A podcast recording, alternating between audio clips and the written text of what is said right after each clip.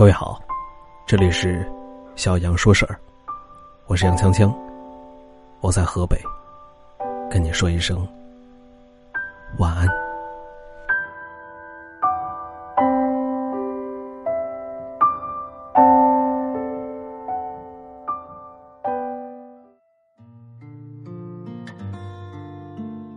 毕业那一年，有一个单位招聘，小七很幸运的被录取了。同样被聘用的，还有隔壁班的另外一个同学。两个人之前并不认识，通过聊天的状态，小七觉得老天对他真的是太好了，不仅有了满意的工作，还有小伙伴在一起工作，相互有一个照应。因为是新来的实习生，刚进公司的时候，任务当然会多一些。可是时间久了，小七发现，那个同学。好像没有想象中的那么好。他会抱怨同事们的不厚道，甚至有的时候还在背地里说别人的坏话。他会把自己不想做的事情全部推给我，好声好气的说他有急事儿让我帮忙。其实我也不介意的，却只是笑着说没关系，反正我也本来就是加班嘛。可是好几次我发现，他就是出去和朋友玩。人是有忍耐度的，有些事情一旦触碰了底线，真的就会回不了头了。任何人刚认识的时候，就像是打开的一本新书，看着精美的装帧，心里就充满了期待和好奇，有点忐忑不安，又有着雀跃的小欢喜，迫不及待的想要了解，里面讲述的是一个什么样的故事。他和他相识的时候，他问路，他指路，在大学的校园里顺其自然的共同走了一段路。林校同专业的他们，相谈甚欢。临分开的时候，男生支支吾吾的要了他的电话号码。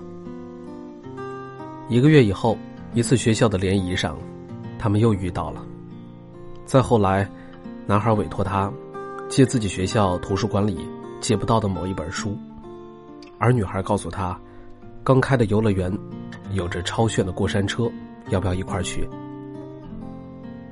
再后来，他们牵起了手，他们一起憧憬着未来，甚至他们约好了以后一起养一只加菲猫。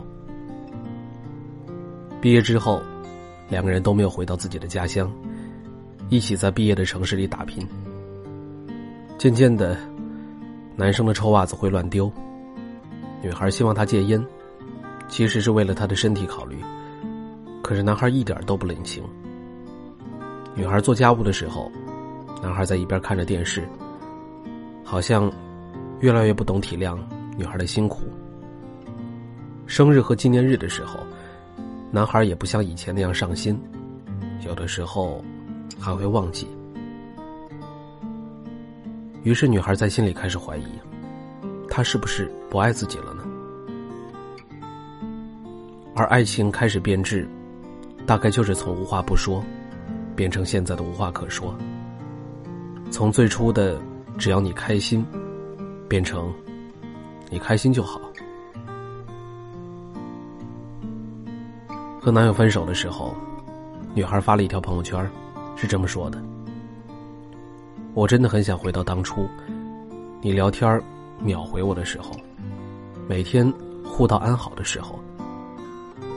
你现在回复特别的慢，回复都是几个字。可能是我说的有点多了吧，我有点烦，又或者是我高估了我在你心里的位置。相爱不需要具体的理由，不爱了，什么都能够成为借口。到了最后，曾经那些甜蜜的过往，都变成了最痛的回忆。每一句山盟海誓，都变成了一记耳光。据说每一段爱情都需要经过这样三个时期：好感期、磨合期、平淡期。刚刚认识的时候就是好感期，从他叫什么名字开始，慢慢了解他的喜好、他的习惯。每当发现和自己相似的地方，都能够开心很久。有人说，在这个阶段会发生很多神奇的事情，你会生怕跟他聊天没有话题，生怕自己变得无趣，于是开始关注他喜欢的东西，看到好玩的段子就会讲给他听，想用尽一切办法让他开心。他对你也是一样，为了送你回家，东南西北都顺路。只要和你在一起，酸甜苦辣都爱吃，想把全世界最好的东西给你，想带你去全世界最漂亮的地方，不怕麻烦，也从来都不忙。希望时间可以过得慢一点再慢一点和他在一起的时光长一些。再长一些，可以了解他更多，也可以让爱情变得更甜蜜。机器猫陪了大雄八十年，在大雄临死前，他对机器猫说：“我走之后，你就回到属于你的地方吧。”机器猫同意了。大雄死了以后，机器猫用时光机回到了八十年前，对小时候的大雄说。大雄，你好，我叫哆啦 A 梦。我们能不能重新认识一次？从你叫什么名字开始？在面临分别的时候，这也许是不舍的那个人最真切的心里话。可是，我们没法像哆啦 A 梦一样，我们也没有时光机，回不到当初。初见的人总是那么的美好。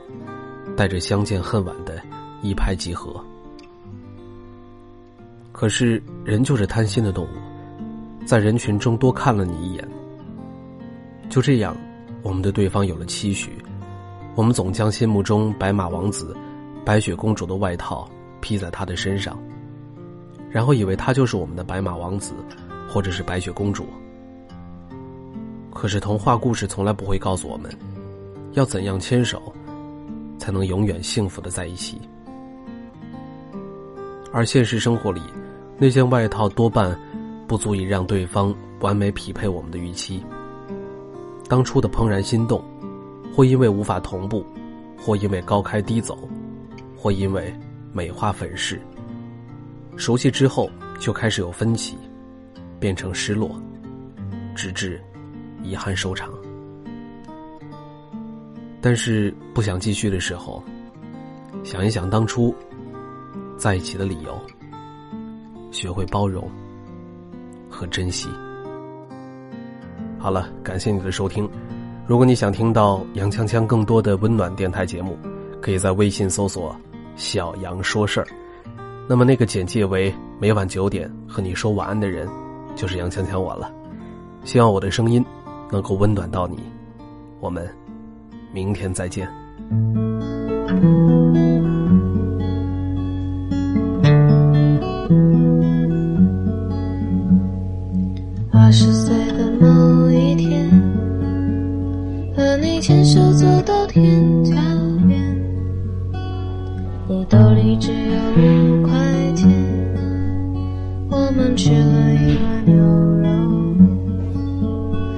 说什么爱情都会变。你说你现在也没有钱，你说谢谢我陪你这些天，你说以后不要再被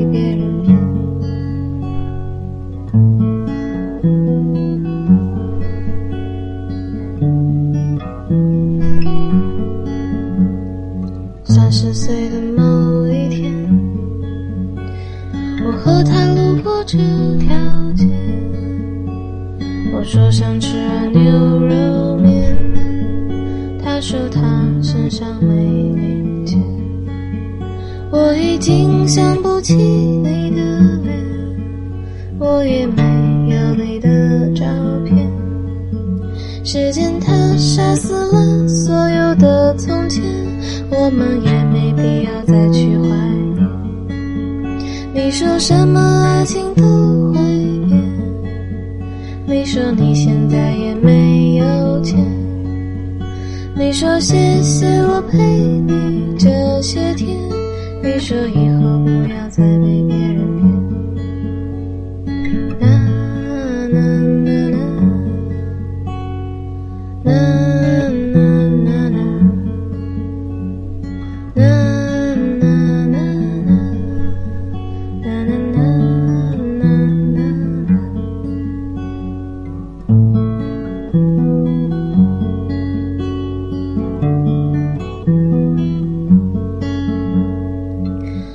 八十